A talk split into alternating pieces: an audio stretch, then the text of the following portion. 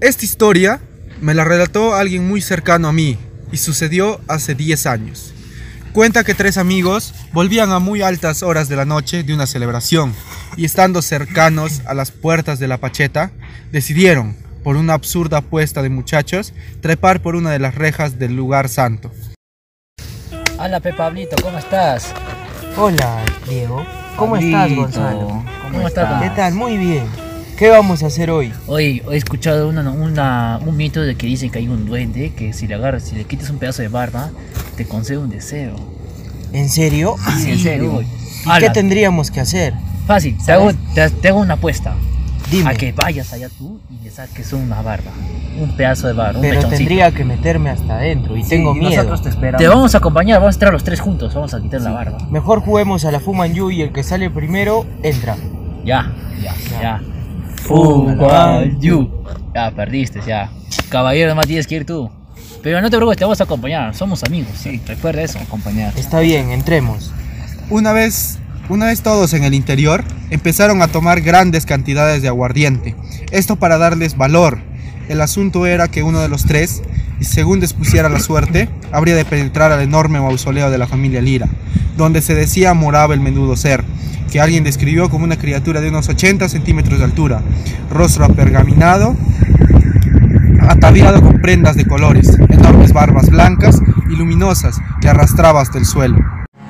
Una vez la suerte estuvo echada, fue el menor de los tres integrantes del grupo quien tenía de que lograr la difícil misión de arrancar un mechón de pelos de la barba del nombrado duende. Lo cierto es que una vez llegó la medianoche, que era la hora en que todos sabían, el menudo ser hacía su aparición. Pablito, el muchacho de la encomienda, se aventuró a ingresar al interior del mausoleo mientras sus amigos le hacían gestos y señales con las que parecían querer inspirarle el valor necesario.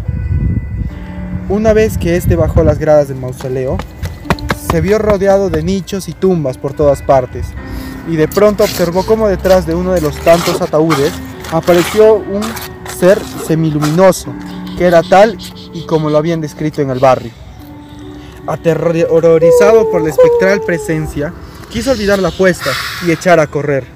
Pero los malvados de sus amigos, si se puede decir que eh, lo eran en esos momentos, se habían encargado de trancar desde fuera el único acceso a la salida del oscuro mausoleo. Que lleva de nombre el duende de la pacheta. Oye, cierra, cierra, cierra, cierra, cierra, puerta, reto, que no va, que no pase, ahorita cierra.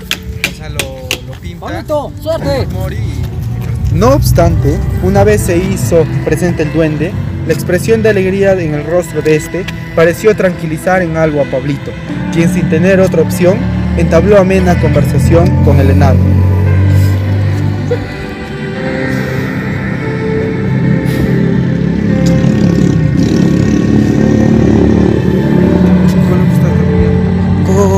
¿Cómo, te llamas? ¿Y tú? Eh, me, me- me- me llamo Pablo. Pero to- to- todos me dicen Pa- Pa- Pablito. ¿Y a quién buscas por estos lugares?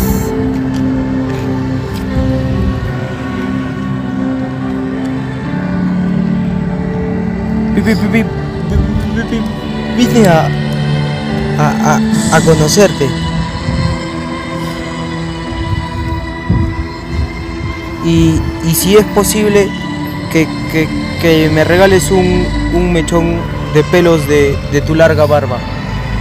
¿Y qué harás con el mechón de pelos? Mm, ga- ganaré una apuesta, pero sobre todo demostraré que soy el más valiente entre mis amigos.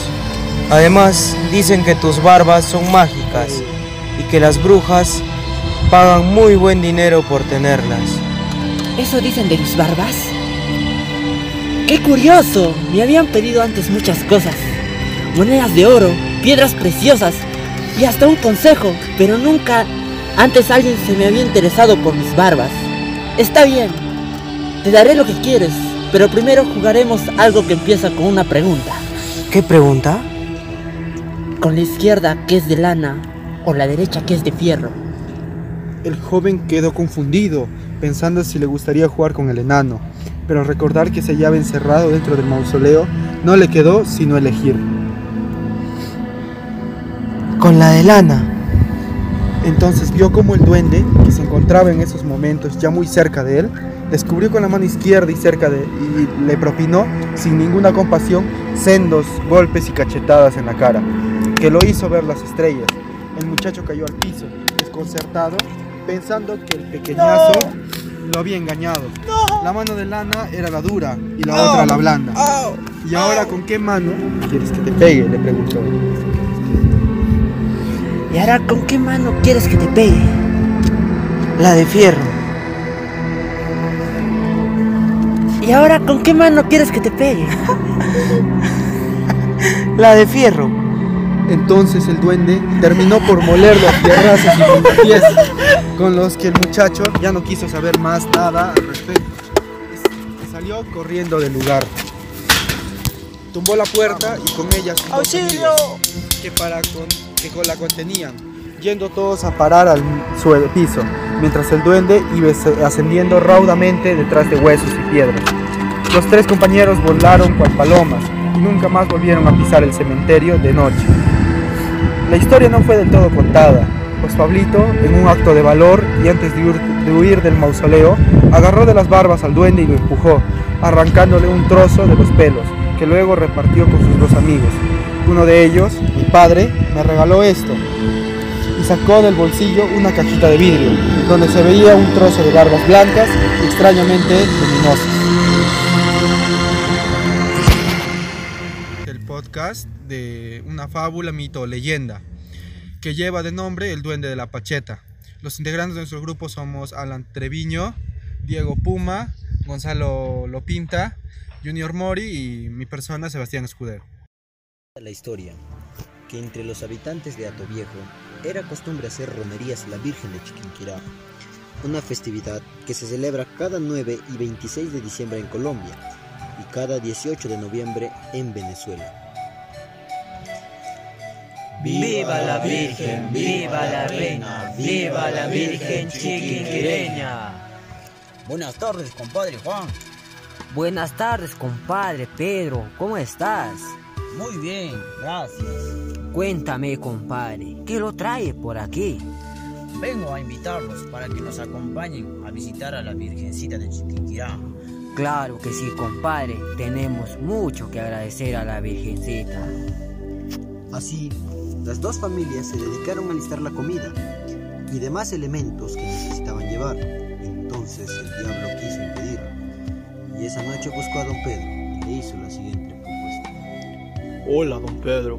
Me enteré que se va para Chiquinquirá, pero yo no lo voy a permitir.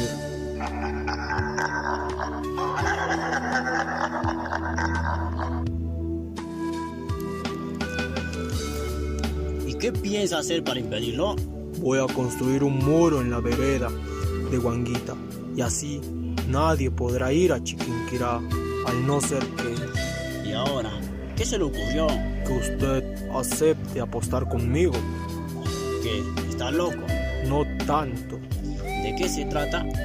Si yo logro construir el muro antes de que cante el gallo a la medianoche, usted me dará su alma. ¿Y si no logra? ¿Qué sucederá? Usted y todos los demás habitantes de Atoviejo se irán pasando por ahí para ir a Chiquinquirá. Está bien, acepto. Todo sea por amor a la Virgencita. Así que el diablo tuvo que cargar piedras muy grandes y de lugares muy distantes. Pero cuando el gallo cantó, el diablo venía dos kilómetros antes de llegar, sobre la quebrada de Quincha.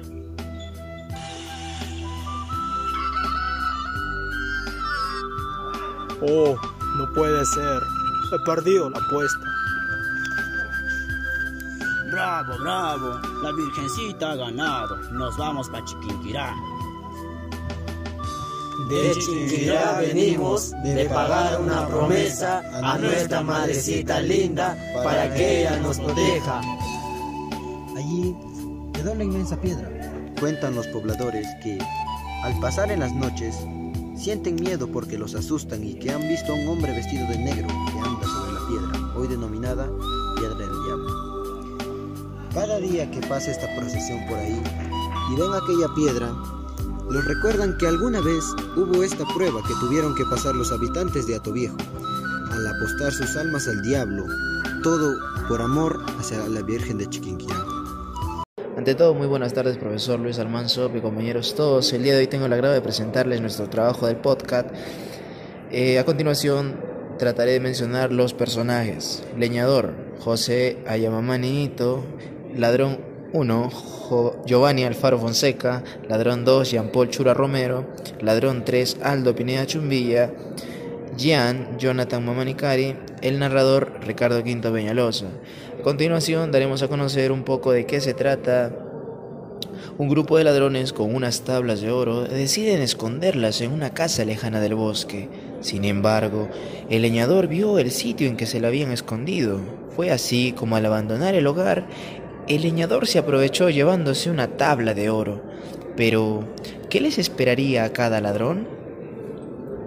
El leñador y los tres ladrones. Creo que me ha visto un tuerto, quizás me ha embrujado. ¿Por qué tendré tanta mala suerte?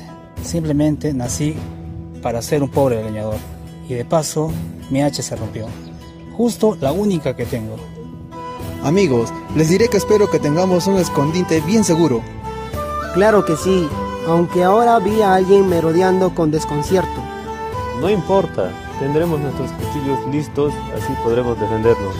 Los tres se ríen a carcajada limpia. Escucho a algunos hombres por ahí cerca. Si me encuentran aquí seguro, no pasará nada bueno. Entran los tres ladrones y cada uno de ellos va con un saco, estos para depositar las piedras desde el suelo. Todo parece estar como lo queremos, completamente tranquilo. Sin duda, es un excelente lugar para esconder el oro que, que traigamos. No hay más ladrones que nosotros. Tengo que escapar de este lugar antes de que me descubran, pues ya he visto a los ladrones y esos cuchillos tendrán conmigo, me pillarán. Me encanta ser rico, ya tengo todo el oro que siempre quiere tener. Creo que ya puedo irme sin problemas, aunque ¿qué tal si echo un vistazo a lo que los ladrones estaban viendo? Al entrar a la casa vi unas grandes tablas de oro y se llevó a algunos pensando, soy rico, soy rico. Llega Jean, el hermano del leñador. ¿Qué llevas en ese saco? Tengo un montón de oro, tanto que no te imaginas. ¿Seguro compartirás tu oro conmigo? No. Eres muy envidioso. No creo que tengas oro en ese saco. Mira acá está el oro. Pero en verdad, ¿no vas a compartir tu oro conmigo? No lo compartiré, aunque seas mi hermano. Mientras tanto, los ladrones permanecían en un paseo cantando una y otra vez. Tú eres mi tesoro, contigo quiero todo, oro, oro, oro, oro. Y el ladrón llega a casa. ¿Dónde está Julián? Una. Pensé que estaba junto a nosotros, seguro se fue a la cantina. No me digas eso, si bebe mucho. Seguro que cuenta con nuestro secreto del oro. Tenemos que ir rápido a buscarlo, antes de que hable más. Llegan a la cantina y lo consiguen. ¿Por qué te vas a avisar? Pensábamos que estabas con nosotros. Al llegar a la casa, el segundo ladrón se dirige al escondite del oro. Oh no, no me creerán, pero falta un saco de oro. ¿Estás seguro? ¿Contaste bien a la, la vez pasada? No me digas, eres un torpe. Seguro le contaste a alguien sobre nuestro tesoro. El primer ladrón está preocupado por el oro. No, lo juro, no lo he hecho. Por lo pronto, cambiémoslo de sitio. Ok, los colocaremos en el escondite, debajo de la puerta. Solo nosotros sabemos que este lugar existe en casa. Ya, vamos a dormir. Ya que le hemos buscado un lugar seguro, podemos tener más tranquilidad. A la mañana siguiente, los ladrones van al sitio donde habían escondido el oro para repartir su parte. ¿Dónde está el oro? Falta un saco. El segundo ladrón, asustado de cómo lo miraban los demás ladrones. Nos, divi nos dividiremos los sacos, llenos de oro entre los tres. Estoy molesto porque hayas perdido tu parte. ¡Ash! Igual yo. Una vez repartido el oro entre los tres, se van caminando por un sendero en el bosque sin saber que el primero y el tercer ladrón lo matarían.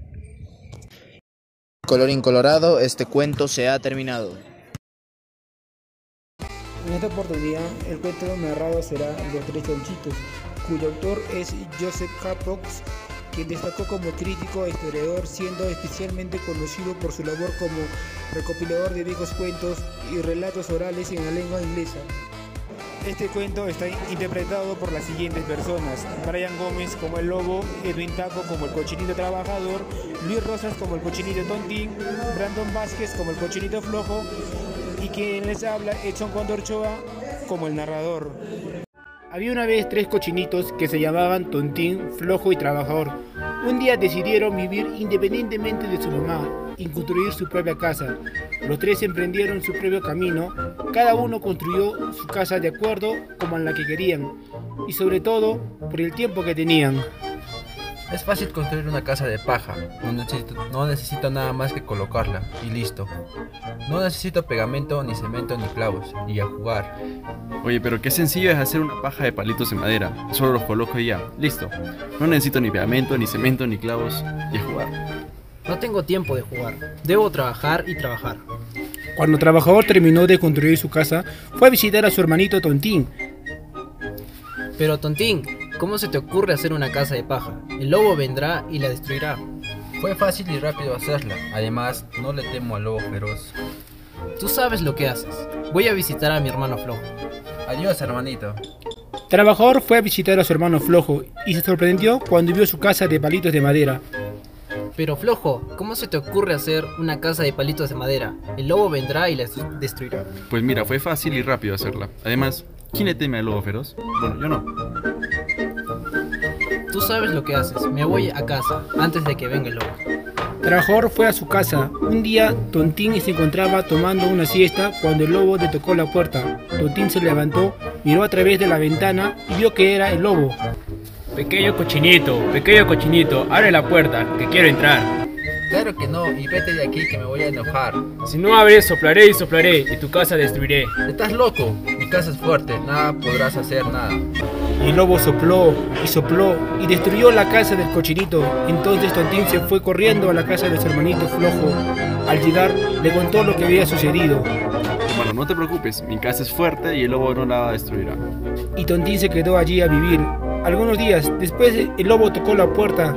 Los dos cochinitos miraron a través de la ventana y vieron que era el lobo. Pequeños cochinitos, pequeños cochinitos, abran la puerta, que quiero entrar. Claro que no, y vete de aquí que no vamos a enojar. Si no abren, soplaré y soplaré, y su casa destruiré. Soplarás, soplarás, pero esta casa no tumbarás. Y el lobo sopló y sopló y destruyó la casa de los palitos de madera. Oh no, vámonos a casa de trabajador. Sí, su casa es de ladrillo. El lobo no la destruirá. Entonces Tontín y Flojo se fueron corriendo a la casa de su hermanito trabajador. Al llegar, tocaron la puerta. Hermanito, hermanito, déjanos entrar. Trabajador abrió la puerta y dijo, ¿Por qué están asustados? El lobo nuestra casa destruyó. Se los advertí, pasen, pasen. Tontín y Flojo se quedaron allí a vivir. Algunos días después, el lobo tocó la puerta de la casa del, del tercer cochinito. Ellos miraron a través de la ventana y vieron que era el lobo. Pequeños cochinitos, pequeños cochinitos, abran la puerta, que quiero entrar. Claro que no, y vete de aquí que nos vamos a enojar. Si no abren, soplaré y soplaré, y su casa destruiré.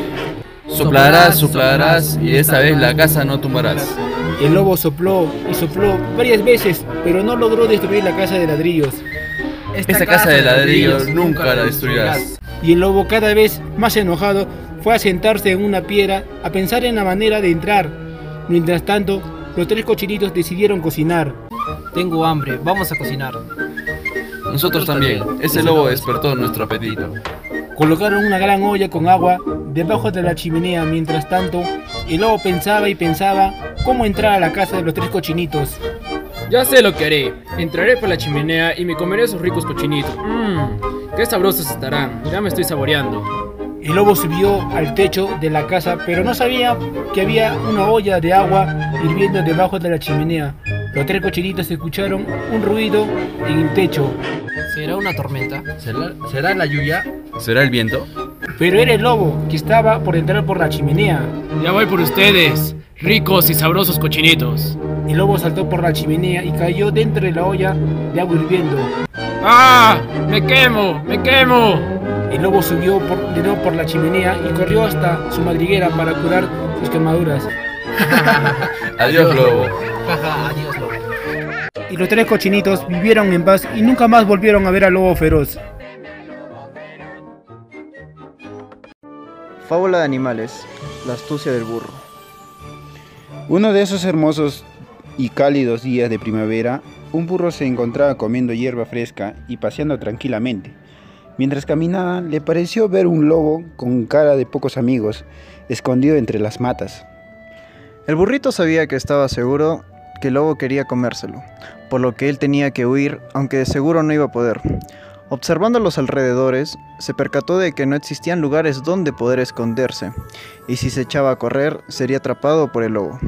La otra opción que le quedaba era pedir auxilio, pero nadie le escucharía, pues la aldea estaba muy lejos. Muy angustiada ante aquella situación, empezó a pensar para ver qué podía hacer con tal de librarse del malvado lobo. El tiempo que le queda era poco, pues el feroz animal se acercaba con prisa. De repente, una idea alumbró su cabeza y consistía en engañar al lobo haciéndole creer que se había clavado una espina. Para no levantar sospechas, el borrico empezó a andar bien despacio y a simular una cojera, y con cara de dolor empezó a emitir gemidos. De momento, el lobo apareció frente a él con sus colmillos y garras afuera preparando para atacar. Pero el burro continuó con su plan y siguió fingiendo. Menos mal que está usted por aquí. Es que me ha ocurrido un accidente y solo, solo alguien tan inteligente como usted, señor lobo, podría ayudarme. ¿Qué es lo que te ha ocurrido? Dijo el lobo muy gustoso ante aquellas palabras y haciéndose el muy preparado. En tono de llanto y al ver que su plan estaba resultando, el burrito le dijo, Como siempre, andaba muy distraído y me he clavado una espina en una de las patas traseras. Tengo tanto dolor que casi ni puedo caminar. El lobo, ante aquella situación, pensó que nada pasaría por ayudar al pobre burrito, pues este, estando herido, no podría escapar de sus garras, e igualmente se lo iba a comer. Levanta la pata para ver qué puedo hacer por ti, dijo el lobo. Colocándose detrás del burro, agachado, empezó a buscar, pero no veía ni rastro de aquella astilla que el burrico mencionaba. Aquí no hay nada, dijo el lobo. Sí, claro que hay. Mira bien en mi pezuña, pues me duele mucho. Si te acercas más, podrás verla. Nada más que el lobo pegó sus ojos a la pezuña, el borrico le dio una enorme patada en el hocico y salió rápidamente para protegerse en la granja de su dueño. Por su lado, el lobo quedó tendido en el suelo muy golpeado y tenía hasta cinco dientes rotos. ¡Qué tonto soy! Si no me hubiera creído más listo que nadie, ese burrico no me hubiera engañado y ahora no estaría aquí tendido en el suelo. Bueno, la moraleja nos dice de que si no sabes qué hacer, mejor no te metes. Como dicen, zapatero a su zapato y cada quien sabe lo suyo y tiene que hacer lo que uno sabe lo que, y dejar que otros hagan lo que no sabemos. Eso es todo. Gracias. Érase una vez. El viento y el sol discutían. Yo, viento, soy muchísimo más fuerte que tú. Puedo derribar chimeneas, levantar árboles y arrastrar ovejas. Delante de mí, tú no puedes hacer nada de eso. Y sin embargo soy más fuerte que tú. ¿No deberías viento discutir de esa manera? Muy bien. Haremos una competencia para demostrar cuál es el más fuerte de los dos. ¿Ves ese caminante de ahí? Abajo lleva una capa azul sobre los hombros. ¿Te parece que decidamos que el primero que deba quitarle la capa encima de los hombros es el más fuerte? De acuerdo. Yo probaré primero y te advierto que ganaré con toda seguridad. Le haré tirones. El caminante tuvo miedo que su capa saliera, volando así que la sujetó más fuertemente a sus hombros. Llamaré a la, lluvia, a la lluvia y empaparé completamente al caminante. El hombre se sacudió las gotas, se abrigó más con la capa y prosiguió su camino amargamente. No puede ser. Crearé un huracán levantaré al hombre hasta que se quite la capa. El caminante se la siguió sujetando de tanto frío que tenía. ¡Ey, granizada! Ayúdame y dale lo mejor de tu fuerza. Al poco tiempo, el pobre hombre se moría de frío y deseaba tener 10 capas para protegerse de las duras bolas de hielo. No puede ser. Estoy bien derrotado. Pero, si yo con todo lo que he hecho no pude llegar a quitarle la capa, ¿qué podrías hacer tú? Ja ja ja ja. Nubes, dispérsense. Solo brillaré, brillaré caluroso y constante. Mis rayos secarán su capa. Al poco tiempo el hombre tenía demasiada calor. Solo brillaré y brillaré. Caminó 20 metros más y el caminante empezó a jadear por tanta calor. Y luego para desánimo del viento y para deleite del sol, el caminante deshizo el nudo de la capa que sujetaba su cuello y siguió caminando. Ya no soportaba por más tiempo el calor que le daba. La amabilidad le puede todo. He ganado. Los gritos y los bramidos nunca sirven de mucho, ¿sabes? La amabilidad lo puede todo. Más vale maña que fuerza. Colorín colorado. Este cuento se ha acabado. En esta oportunidad nosotros vamos a presentar el trabajo del podcast eh, a cargo de mis compañeros Luis Hinojosa, Joel Flores, John Chisi y Giancarlo Zabalaga. El cuento tiene como título La hacha de oro y de plata. Había una vez un campesino que iba en los arbustos del bosque y se le cayó por casualidad su hacha de madera vieja hacia un lago. Oh no, mi hacha, ¿qué haré? ¿Con qué llevaré comida a mis hijos? ¿Qué haré? Dios, ¿por qué? ¿Por qué mi hacha? ¿Por qué? Es la única que tengo. ¿Qué voy a hacer? Oh, mi hacha, no, no, mi hacha, no. Ahora, ¿qué haré? En ese momento, cuando ya se iba a ir, apareció un hombre. El hombre le dijo, yo soy el dios del agua. En sus manos tenía un hacha de oro y un hacha de plata. El dios del agua le preguntó, ¿estas son tus hachas que se te han caído?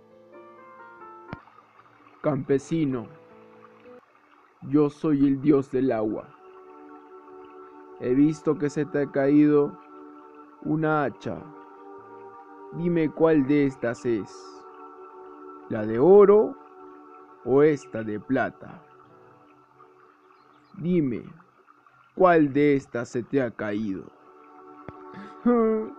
La mía no es ninguna de esas. La mía no es de oro y tampoco es de plata. A mí se me cayó una de madera, que es la que uso para sustentar a mis hijos.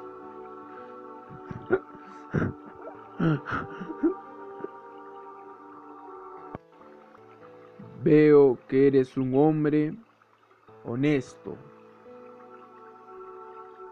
Llévate esta hacha de oro y esta de plata. Llévate también la que se te cayó, la de madera. Por tu honestidad has sido recompensado. Gracias, muchas gracias. Muchas gracias, Dios del agua. Te lo agradezco mucho. Gracias. Muchas gracias. En esto, un campesino avaricioso que pasaba por ahí vio lo que había pasado con el campesino y vio que este ser extraño de esta laguna le había dado un hacha de oro y una de plata. Entonces, este campesino avaricioso quiso tener lo mismo para así dejar de ser pobre y ser rico. Oh, he visto lo que ha pasado. Ese campesino le han dado una hacha de oro y una de plata. Ese ser extraño debe estar dando hachas de oro y de plata. Yo también quiero, porque yo quiero salir de mi pobreza. y así convertirme en rico. El campesino avaricioso tiró su hacha de madera hacia lo profundo del lago y en pocos segundos el dios del agua ascendió y le dijo, soy el dios del agua. Dime, aquí tengo dos hachas, una de oro y la otra de plata. Dime, ¿cuál de estas dos se te han caído? Se me han caído las dos. Las dos se me han caído. Por favor, dámelas. Las dos, las dos se me han caído. Dámelas. Veo que eres alguien deshonesto y avaricioso. Por esto, te llevaré conmigo a las profundidades. Ven. No, no me lleves, no. Y así desapareció el dios del agua en las profundidades. Y nunca más se volvió a saber del campesino avaricioso. Bienvenidos al especial de TechSoup. Hoy tenemos un gran invitado que viene desde México. Nada más una cordial bienvenida a mi papi, a tu papi, a nuestro papi, mi churro, mi Ricky, mi rey, Luis Miguel, el sol de México.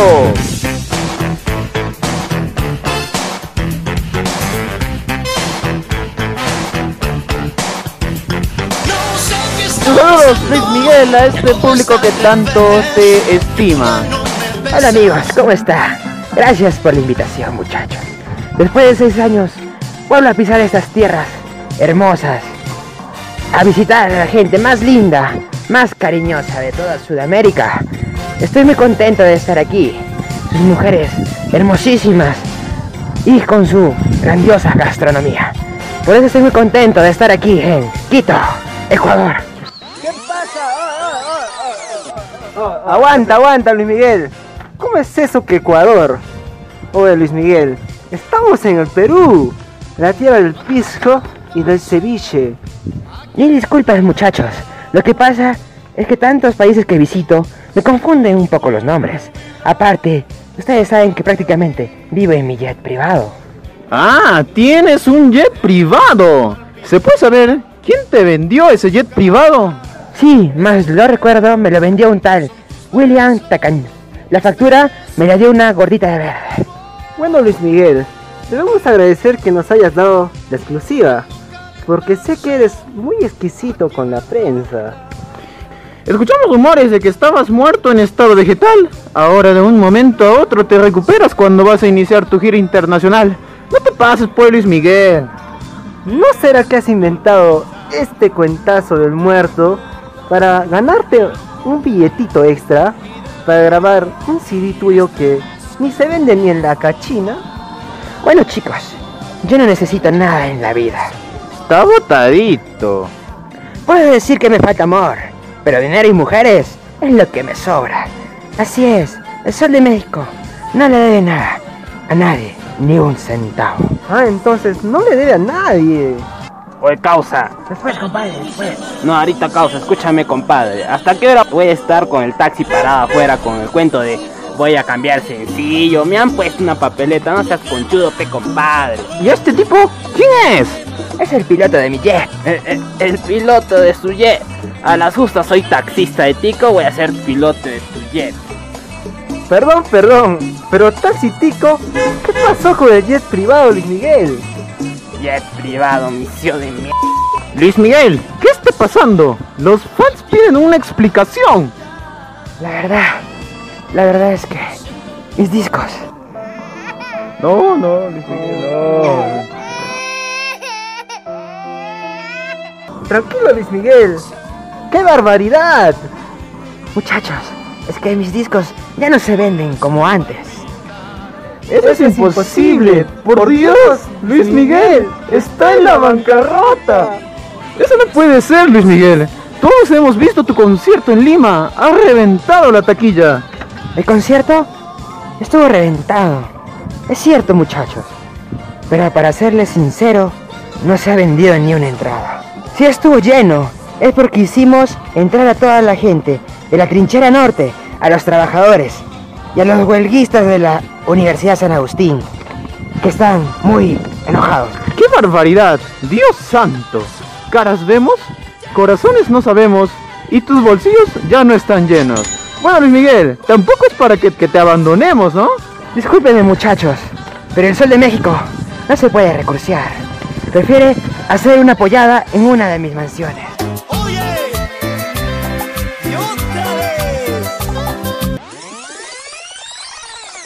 ¿Ah, sí? ¡Qué buena noticia! Al menos mantiene sus mansiones, Luis Miguel. Así es, todavía las conservo. Buenas noches, Luis Miguel. Le acaban de embargar su choza. Cállate, oye. Le acaban de embargar su choza. La última. ¿Aún la puedo recuperar? Muy tarde, muy tarde. Ya la tumbaron. ¿Se puede saber quién fue el hijo de la chingada que se tiró abajo mi choza? El constructor del negro. ¡La tumbo! ¡Por Dios! ¿El negro lo tumbó? Ha llegado hasta allí, Fi. Señor, ¿quién es usted? Yo soy su corredor. Al que le dé su negocio. No, no, no, no. El que lo hace correr a él cuando tiene que pagar una deuda y no tiene plata. Por Dios, qué barbaridad. Retírate, hijo de la chingada. Bueno, Luis Miguel, una cosa es muy cierta. Lo bailado no te lo quita nadie. Has estado con las mujeres más bellas y deseadas del planeta. Mm, desde sus Díaz hasta la tigresa. Ahora que estás en la quiebra, dime, ¿estás saliendo con alguien? Tú sabes que billetera mata galán y tú has sido galán con billetera. Sí, pues, ahora que estoy en Misión Imposible, me he quedado galán nomás. Más bien, en estos momentos estoy saliendo con una pareja que me mantiene y me da mis gustitos. Ah, o sea, te da para tus gustitos. Y dime, ¿esa pareja es del medio artístico? Así es, es del medio artístico y es muy famosa. Ah, famosa. ¿Y nos puede decir quién es? ¿Cómo no? Se llama Lucía. No me digas que has regresado con la gran Lucía Méndez. No, soy yo, muchachos. Lucía de la Cruz. Yo el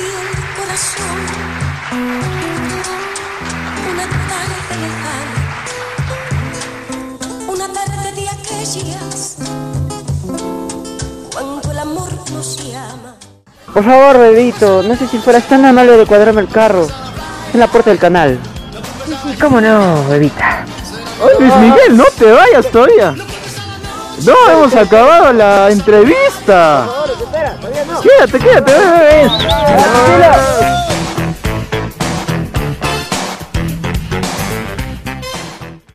Bueno, el día de hoy vamos a presentar un podcast sobre la legalización de la marihuana medicinal. A continuación, mi compañero hará una serie de preguntas simulando una entrevista, mientras que un médico le responderá las mismas. Continuamos. Bajo esta perspectiva, no se pretende tomar una posición a favor o en contra, sino brindar elementos de análisis para que cada uno forme su propia opinión. La política de drogas, como cualquier política pública, debe ser discutida, evaluada y reformulada teniendo como base la información disponible. En medio de la discusión han surgido preocupaciones válidas por parte de distintos sectores, así como de la ciudadanía en general. Ahora vamos a responder a varios de los interrogantes que suelen sugerir cuando se considera el uso de la marihuana con fines medicinales. Bueno, empezamos con este cuestionamiento. ¿Es cierto que la marihuana puede usarse con fines terapéuticos? Sí, y vienen, aument y vienen aumentando ¿no? su uso con otros fines de manera considerable. Eh, tal como lo señala el documento elaborado por el Comité de Expertos en Drogodependencia de la Organización Mundial para la Salud, OMS, eh, cannabis y resina de cannabis durante las últimas dos décadas la evidencia acerca del uso médico de la marihuana ha aumentado de manera considerable. Bueno, algún uso de que identifican en la literatura existente son reduce dolores crónicos y agudos, no solo en enfer- enfermedades terminales, sino también dolor neuropático. Relacionado con la afectación intracranial nerviosa,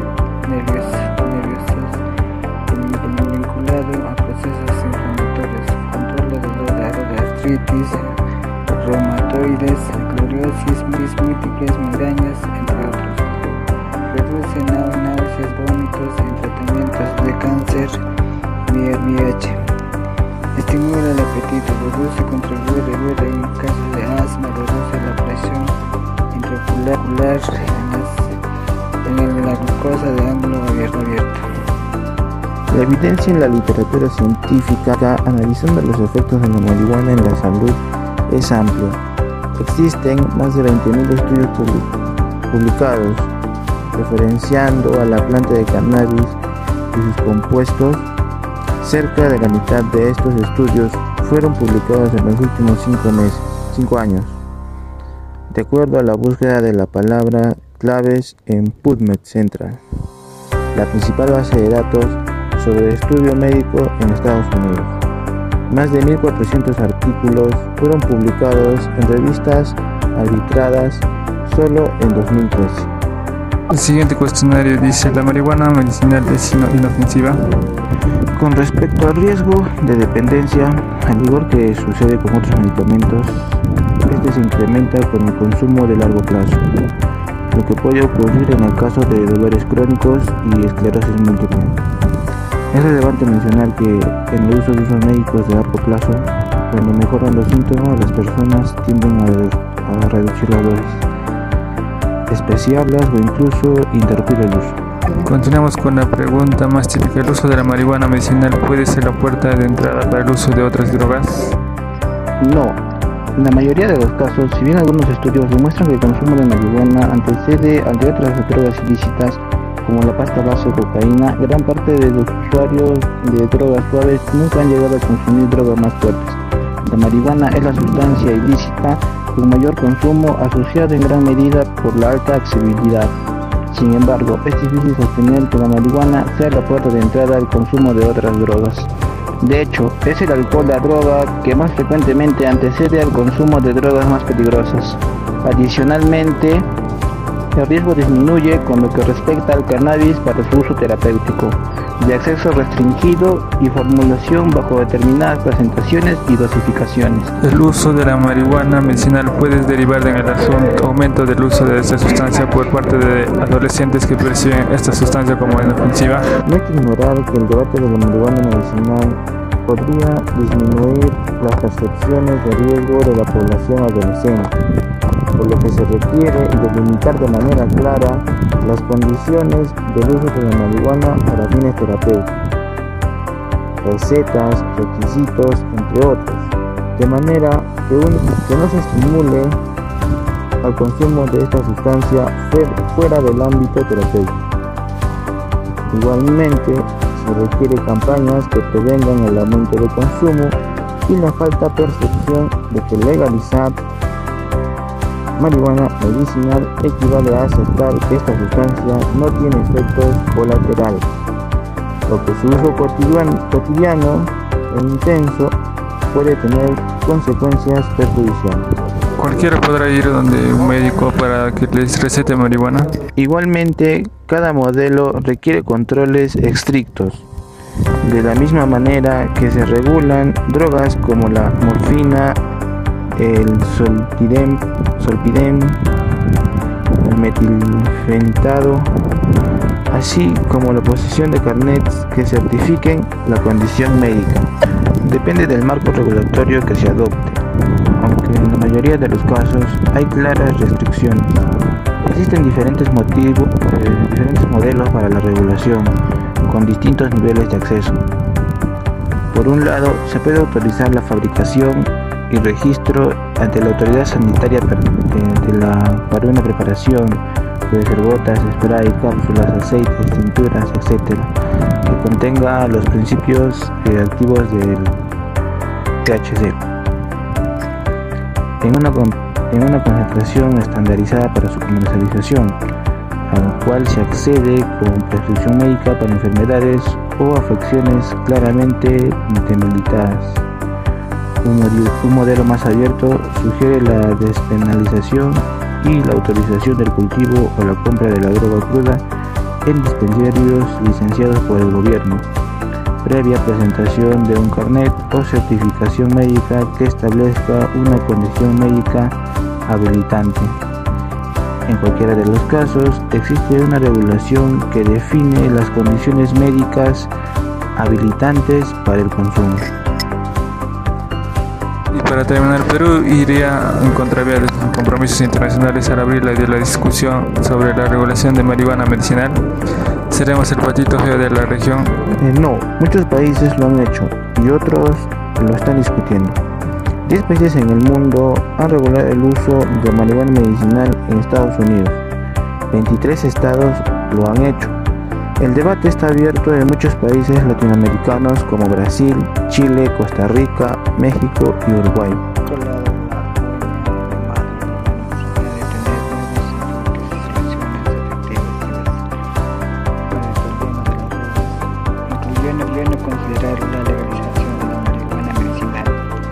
Bueno, con este último despedimos este podcast explicando los riesgos consecuencias si nuestro Congreso llegara a aprobar esta ley. Sin embargo, las cualidades y beneficios aún se mantienen. En estudios, los cuales hasta el momento fueron positivos, de no haber contrariedad de tales estudios ya practicados, lo más probable es que nos unamos a Uruguay en este nuevo